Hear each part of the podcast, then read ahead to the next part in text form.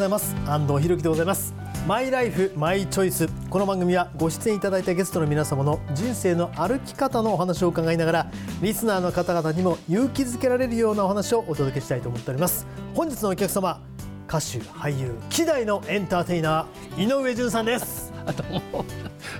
よろしくお願いします。えー、まあでも井上さんというと僕はね、まあ、もちろんザ・スパイダースでね、はい、あのまあ、キャリア始められてその前に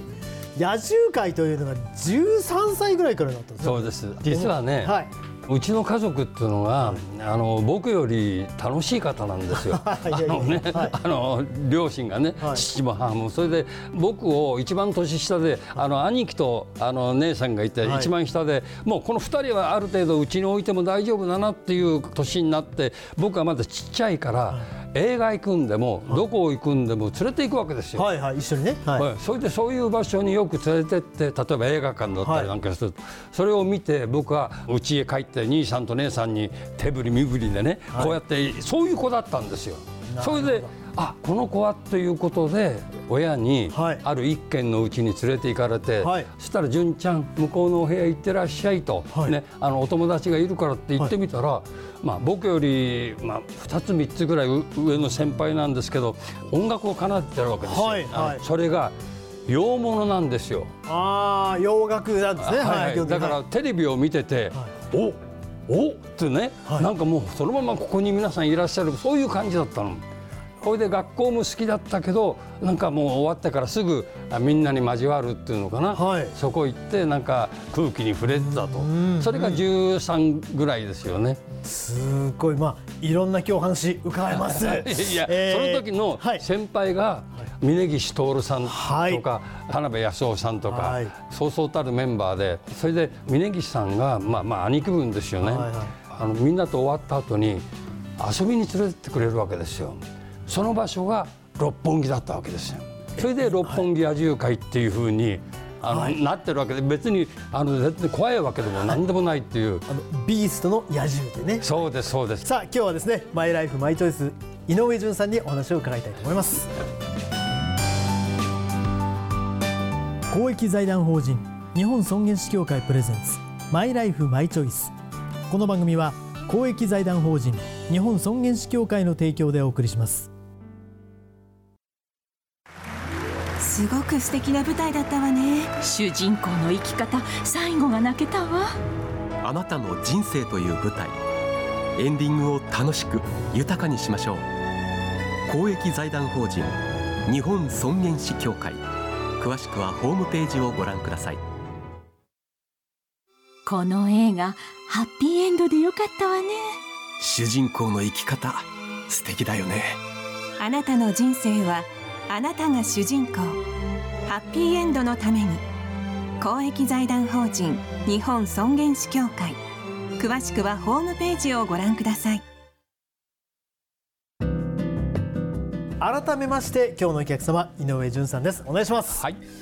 さあ六本木でね、はい、お兄さんたちお姉さんたちと一緒にまあ遊んでいたというか音楽をやっていたのがそのまま芸能活動につながったということですそうですね。あの、うん、皆さんあのお芝居やったりとか、はい、ね、歌ったりあの、弾いたりもいろんなことやったんですけど、はい、とてもなんかその雰囲気がね、うん、外国の映画見てるみたいな感じで、はい、それでもうなんか自分にぴったりな感じで、毎日学校が終わるとそちらにお邪魔して、それで夜は六本木になんか連れてってくれると、また六本木の夜が、はい、わあこういう人たちがいっぱいいましてね。当時そうでしょうね、えー、世界で活躍しているファッションモデルの方たちがいらして、はい、それでまたポッと隣見ると、はい、あれ？峯岸さんに、はい、あの女性どなたですか?」って聞くと「加賀まりこさんです」って。はいえー、素敵な方だなと思ったら、本当にあのその後もうちょっと大人になって出会うんですけど、お話してもっともっと好きになりましたけど、そうやって素敵な方たちがね皆さんいらっしゃる。その中でなんか育んでいったっていうのかな、それで野獣会でね、あの番でやってる時に野獣会でやってる僕を田辺彰子さんが見てくれて、うん、あなんかうちに呼んでみようかみたいなことでお声をかけてもらってスパイダースに入れていただいたっていうのがそんな感じなんですだってまだ10代そうです、ね、あのスパイダースにあの入れていただいた時はね16歳あのとても良かったと思うんですよ、はい、あの中途半端な年なので下に誰かいたりとかね、うん、真ん中とかそういうの困るじゃないですか、はいはい、一番下はやっぱり可愛がっていただけるし、うんうん、甘えることもできるし。いや。田辺さんに言わせると、うん、もうちょっとプロ意識があってもいいんじゃないかなっていう思ったんだけどはい、でもなんか自由にさせて、えー、くださったっていうのかな、ん。なんかそのままそんないい感じでなんか年を重ねていったっていう、はい、はい、で三谷幸喜さんの映画にね、ご出演になって俳優としての井上順さんってご自分ではどういうふうに考えてますか？あのね演じることっていうのかな、最初に両親に連れて行かれた映画とか、そういうのを見てとてもやっぱりあの兄弟3人の中で一番そういうものに興味のある人間だったんですね。はい、そういうことでなんかお芝居の話が来た時も、まあ、下手なんですけどなんか柄っていうかねなんかそれでなんか使っていただいてそれとそのねお芝居自体よりも、こういうムードが好きなんですよ、はい、いろんな方が集まってて、役者さんそういうスタッフの方たちね、はい、えわっていうのはね、はい、もう本当に毎日それの連続でこの世界にあの入れていただいたっていうのかな。それと要するに間違えてもね、大丈夫そのまま行きなさいって言ってくださる方が結構多かったんで、ですからそれまであのスパイダースというグループにいて、まあ、そこそこあのグループとして名前が上がった時ねその時もちょっとドラマに出たりなんかしたんですけど、やっぱりこのドラマの大きさっていうのかな、はい。ありがとうという、はい、あの TBS のこれお化け番組と言われてますけど、ねはい、えー、出させていただいたら、それまで全国クっていうふうになってなかったわけですよ。ところがその番組出たおかげで北海道行ったらね「純ちゃん」はい、沖縄も行ったら「純ちゃん」とかね、もうそうやってねあのいろいろ声をかけてくださって、ああすごい番組だ、ね、出させていただいたんだなっていうような感じでなんか初めてその時あ全国区にねさせていただいたのかなっていうのがありがとうでしたねやっぱり。はい。まあ、数々の作品もね演じられたりこう携わってると思うんですけど、はい特に三谷幸喜さんなんかはそのラジオの時間というところでも井上順さんに感動して井上順さんのキャラを作ったっていう、ね、お話も伺いましたけど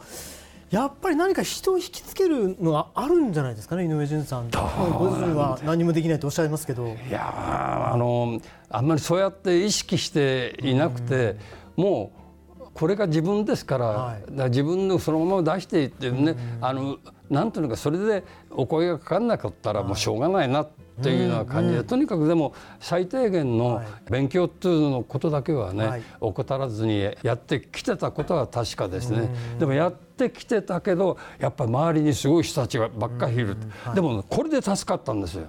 天狗になることがないから。天狗になるほどね、歌も芝居も上手じゃないから。だから良かったんでしょうね。それでなんかそんな自分がいるんだけどいいんだよいいんですよって言ってくれる人がいるとまた変に自信いただいちゃったり、はい、なんかね、はい、なんかそんな感じでなんかずっとあの今日まで来ちゃってるって感じかな。でも今日もお会いした時に僕本当10年ぐらい前に、はい、あの番組ご一緒した時に、まあ、覚えてくださっててしかもすぐ安藤さん今日よろしくねとおっしゃってくださったのがものすごく嬉しいんです僕。安藤さんあのね、こんなこと言えませんけどアンディは有名なんですよ。そんなもうめっそうないです。いやいやあのアナウンサーの方で、はい。ね、どなたが好きですかって言ったらね、はい。はい、アンディっていう人は結構多いんですから。いやいや安住紳一郎の方多いですよ。圧倒的に多いですよそれは、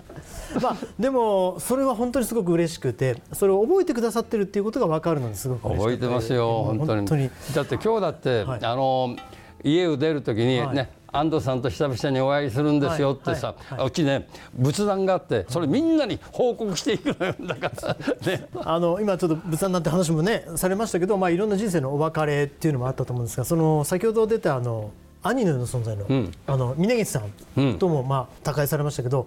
まあ、どんな感じでしたか？峯岸さんが亡くなった時っていうのはこれはもうちょっとショックでしたねやっぱり。あの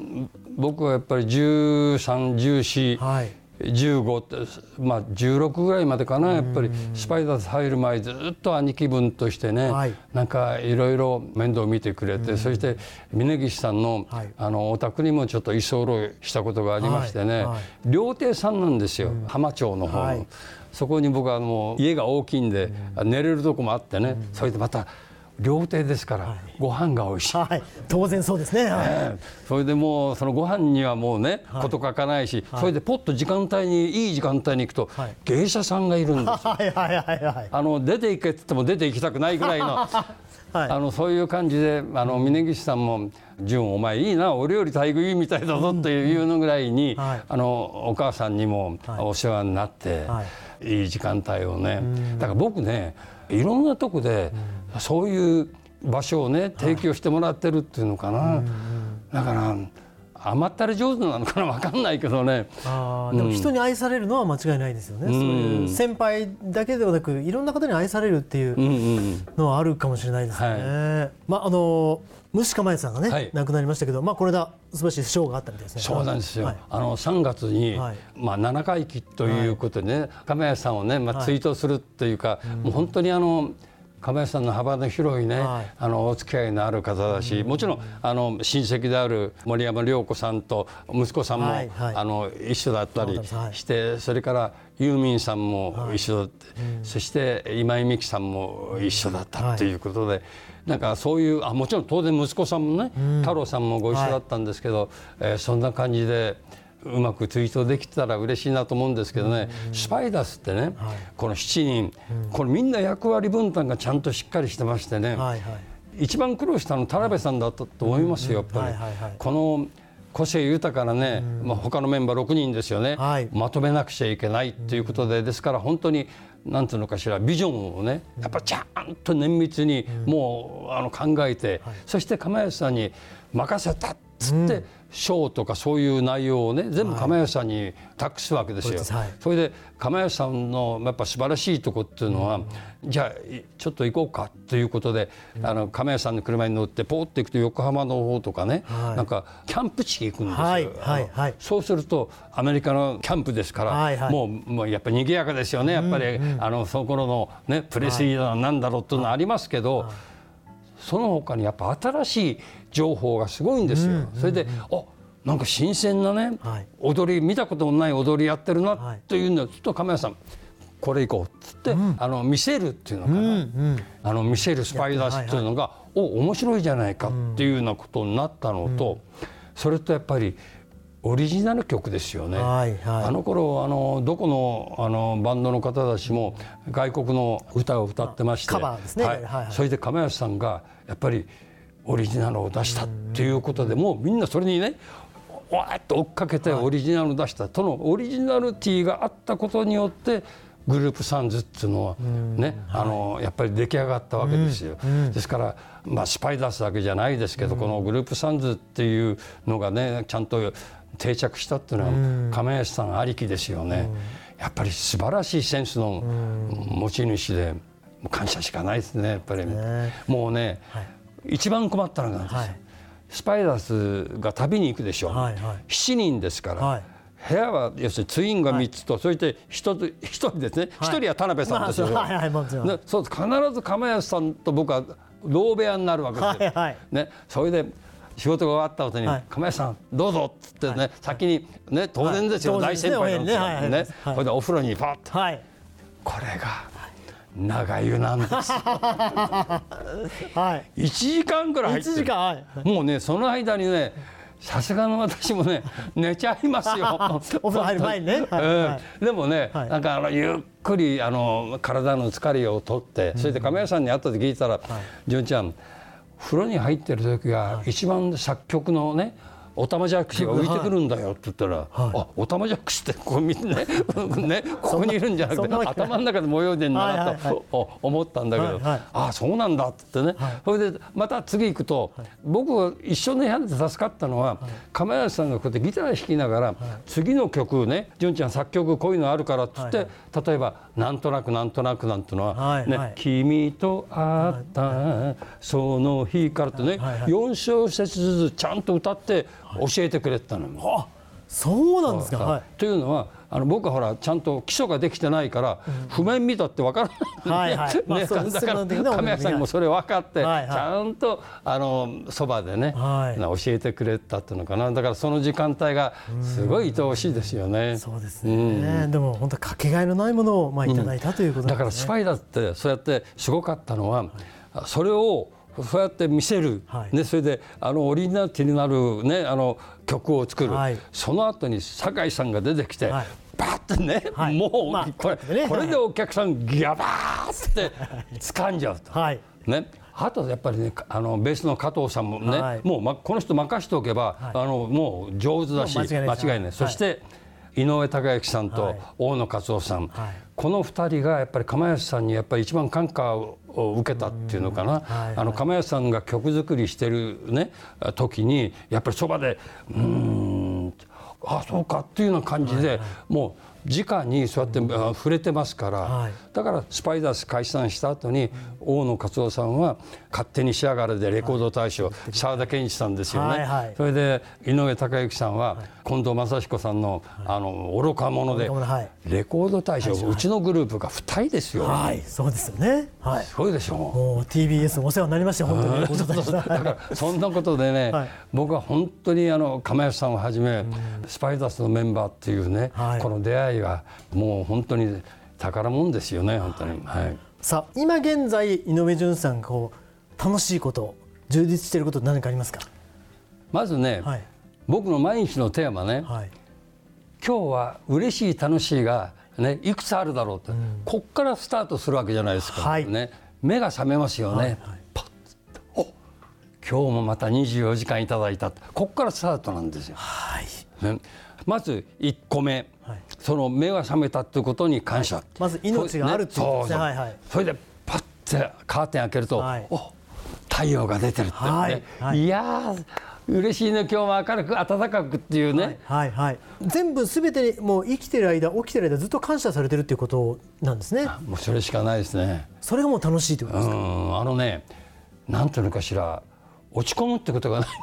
素晴らしい。いや、まあ僕もあんまり、ね、これがこれが僕ね、あの最大の自分のいい、持ってるね、はい、質だと思うんですけどね、はい、何があっても、はい、あれ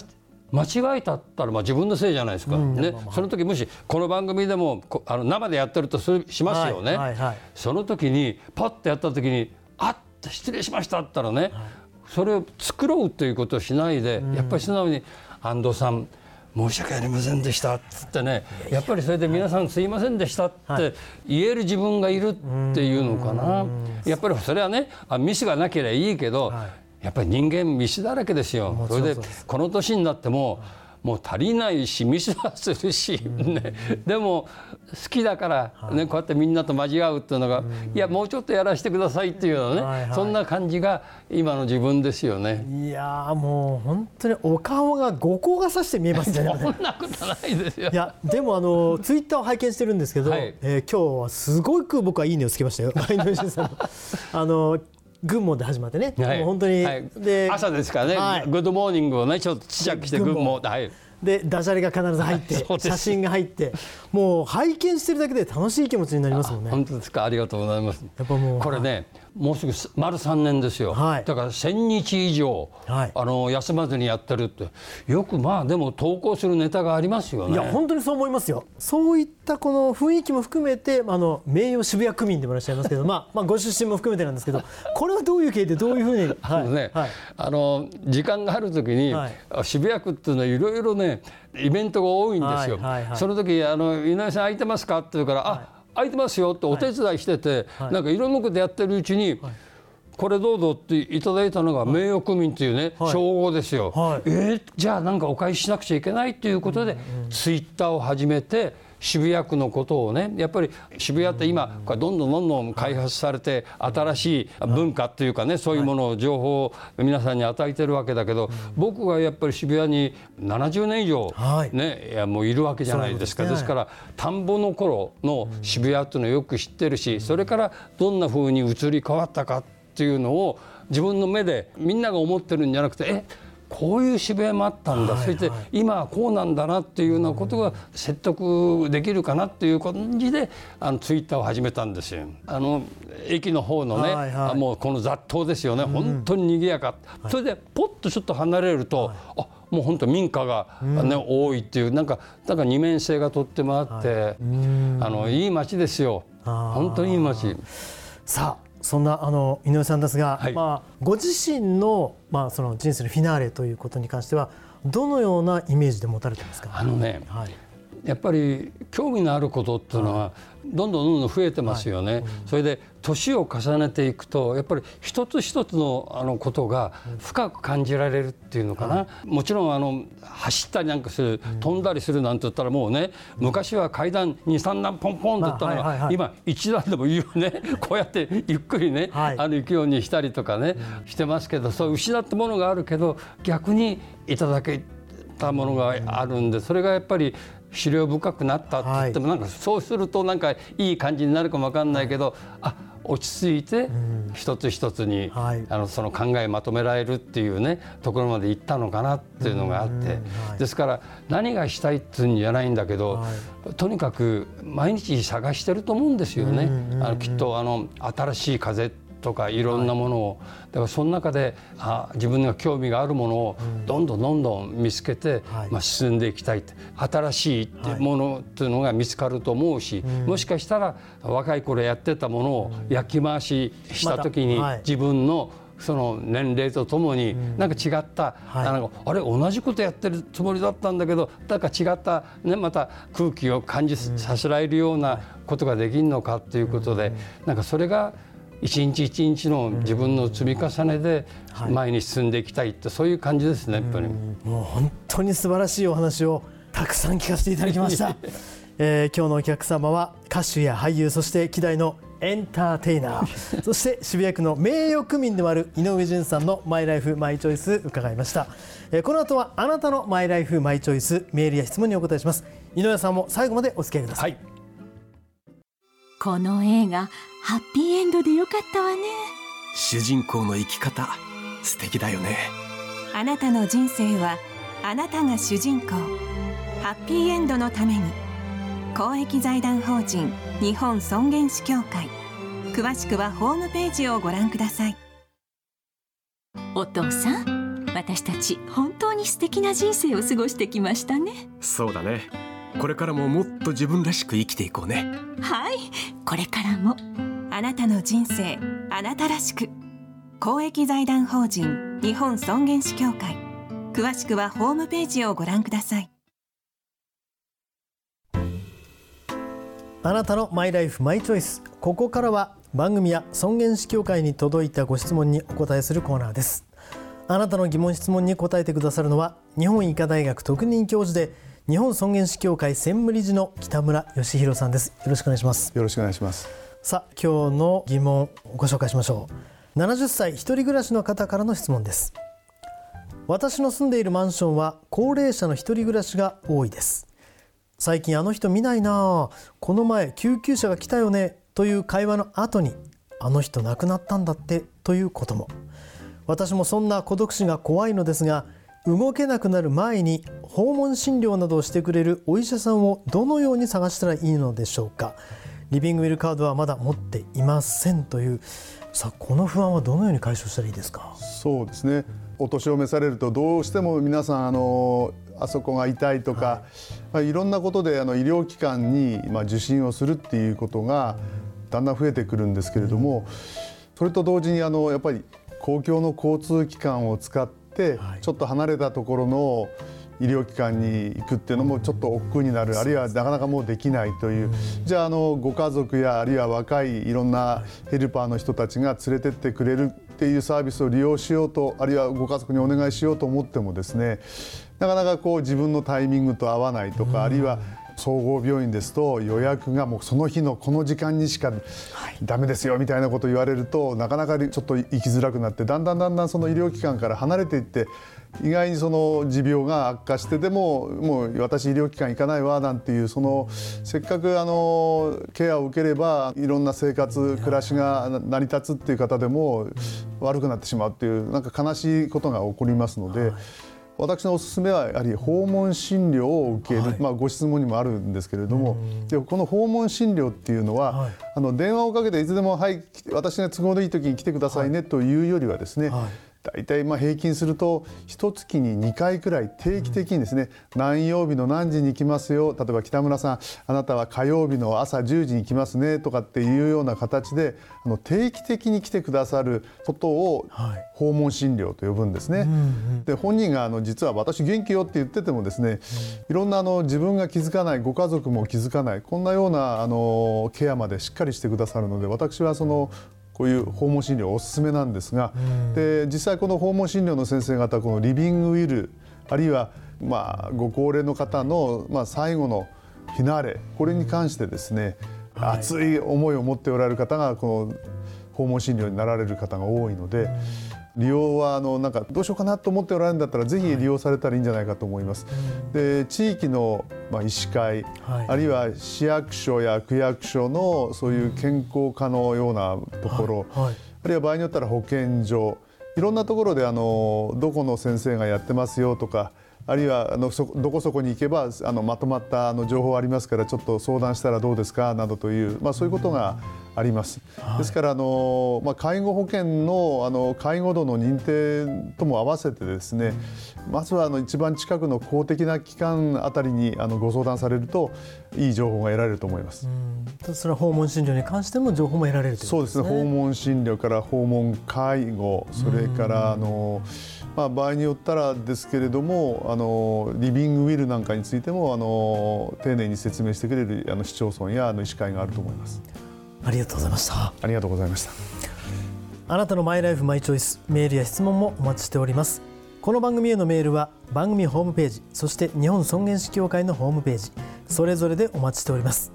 今日は日本医科大学特任教授で日本尊厳死協会専務理事の北村義弘さんにお話を伺いました。ありがとうございました。ありがとうございました。お父さん私たち本当に素敵な人生を過ごしてきましたね。そうだねこれからももっと自分らしく生きていこうね。はいこれからもあなたの人生あなたらしく。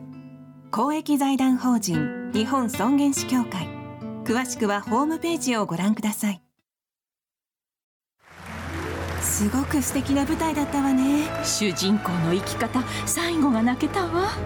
あなたの人生という舞台。エンディングを楽しく豊かにしましょう。公益財団法人日本尊厳死協会。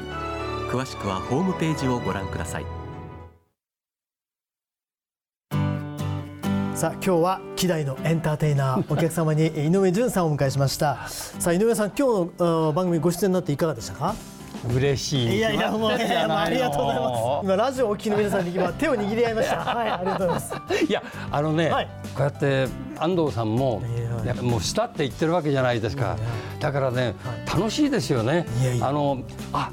次の自分ってどうなってるだろうとかねなんかそういうことがいっぱいあったりなんかしてあのやっぱり出会いね、はい、まあ、出会いって人だけじゃなくてね、うん、物もそうだし、ね、やっぱり時代背景もそうですよね、はい、そういう意味でなんかとってもあの素晴らしい空気をね、はい、今日は頂戴できまして。ダブルピースで。ダブルピースで。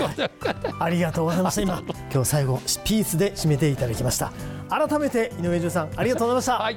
この番組は YouTube でもご覧いただけます。マイライフマイチョイス日本尊厳死協会 TBS で検索してください。お相手は安藤博樹でございました。また来週お会いしましょう。さようなら。